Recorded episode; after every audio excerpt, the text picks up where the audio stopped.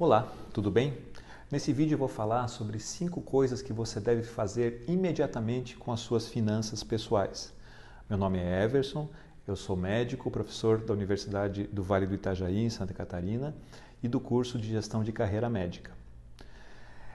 Finanças pessoais é um assunto bastante é, controverso e várias pessoas não têm muita noção do que fazer é, para melhorar as suas finanças. Normalmente a pessoa vai entrando num, num ciclo de, de, de, falta de dinheiro, de não conseguir pagar as suas contas, de fazer as, suas, as, as coisas que gostaria de fazer e muitas vezes a pessoa acaba entrando num estado de paralisação, de inércia. E aí acaba que as contas não paralisam, a vida não paralisa, ela acaba é, é, congelando essa questão das finanças pessoais, mas as contas só tendem a aumentar.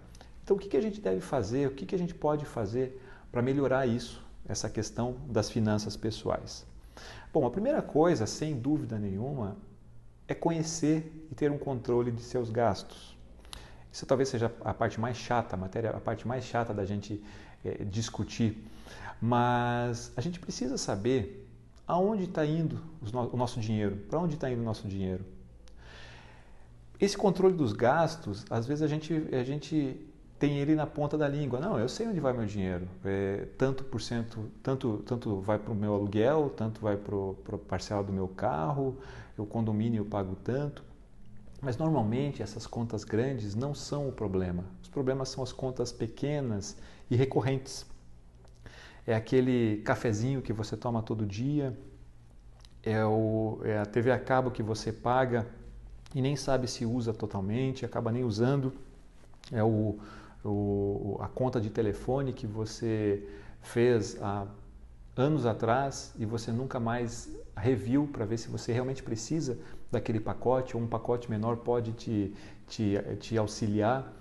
Então, assim, é ter um controle desses gastos. Existem vários, várias maneiras de se ter controle dos gastos. Uma delas é uma planilha. Você pode criar uma planilha ou pegar na internet, existem vários exemplos de planilha financeira, e você é, fazer uma estimativa dia a dia, em um mês, dois meses, e você vai se surpreender quando você vê a quantidade de dinheiro que você está gastando sem perceber.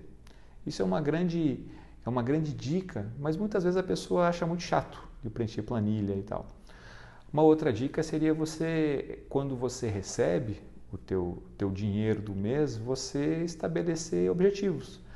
Tanto vai ser para o aluguel, tanto vai ser para as contas da casa, tanto vai ser para o lazer, tanto vai ser é, para o pagamento de dívidas, enfim.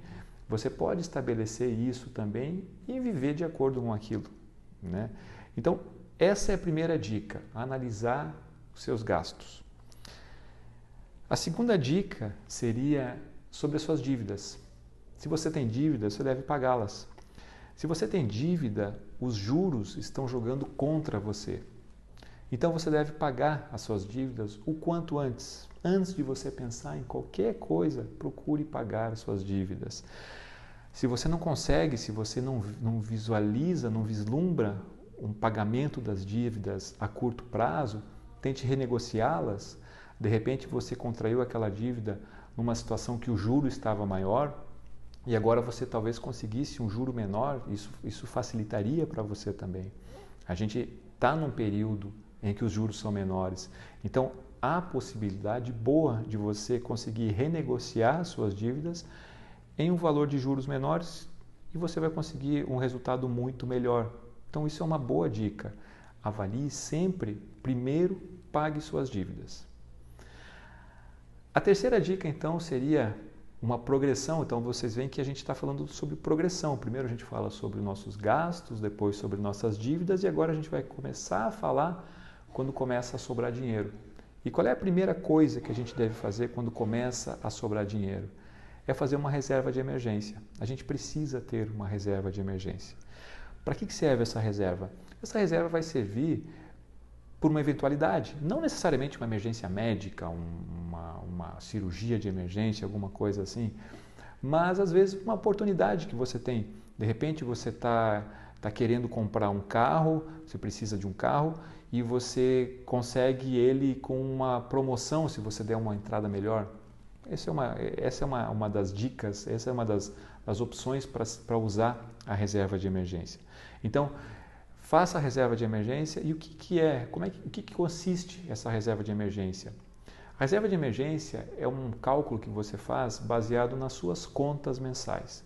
Então, a reserva de emergência seria 3 a 6 meses de suas contas mensais pagas. Ou seja, não é 3 a 6 meses de seu salário, e sim das suas contas. Tá?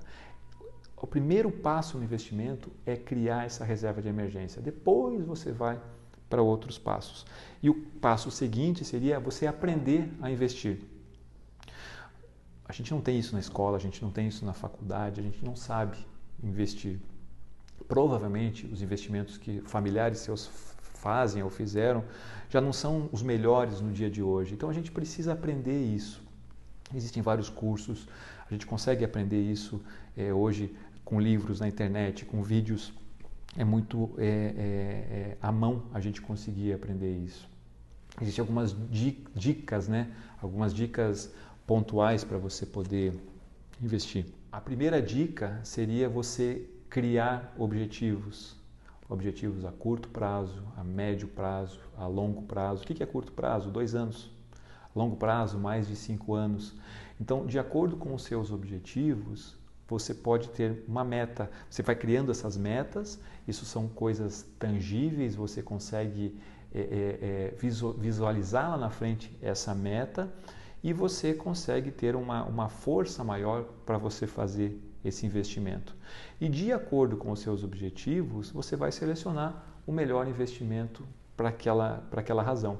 Então, essa seria a primeira dica da, da parte de, de investimentos. A segunda é você diversificar. A gente não pode ficar preso a uma aplicação apenas, a um tipo de investimento apenas. A gente precisa, a gente deve diversificar. Como eu falei na questão dos objetivos, você não vai colocar o seu dinheiro é, no mesmo investimento para um objetivo a curto prazo e a longo prazo.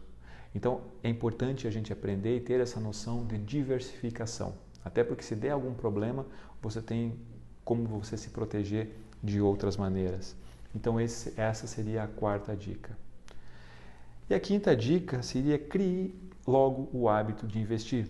Às vezes a pessoa fica pensando que ela só vai conseguir investir quando ela ganhar muito bem.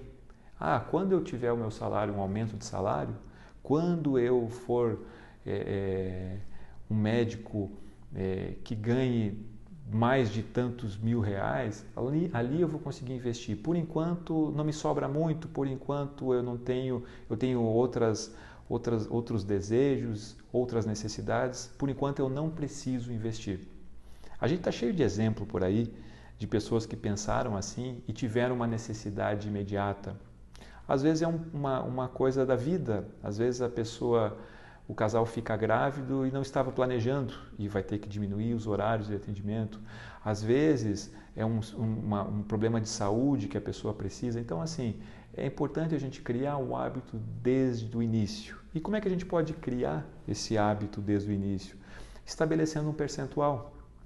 Então, se você ganha lá mil reais, você estabelece o percentual. No início, normalmente, no início da nossa jornada profissional, a gente não tem tantas contas assim a serem pagas. Então, esse percentual pode ser até um pouco maior. E você, você vai ver que à medida que você consiga é, aumentar o teu rendimento, você mantém esse percentual e você vai aumentar a, o, o, o tamanho do teu investimento. Então, quanto mais cedo você começar a investir, melhor vai ser o teu futuro, menos você vai precisar trabalhar no futuro. Então, essas cinco dicas são dicas é, básicas, mas que infelizmente pouca gente se atenta e pouca gente faz. Recentemente teve uma, uma uma pesquisa que mostrou que apenas 12% dos brasileiros poupam para aposentadoria. É muito pouco. Então a gente precisa pensar nisso. E a primeira coisa é organizar a vida, organizar a nossa casa, para depois a gente poder passar à fase dos investimentos. Muito obrigado.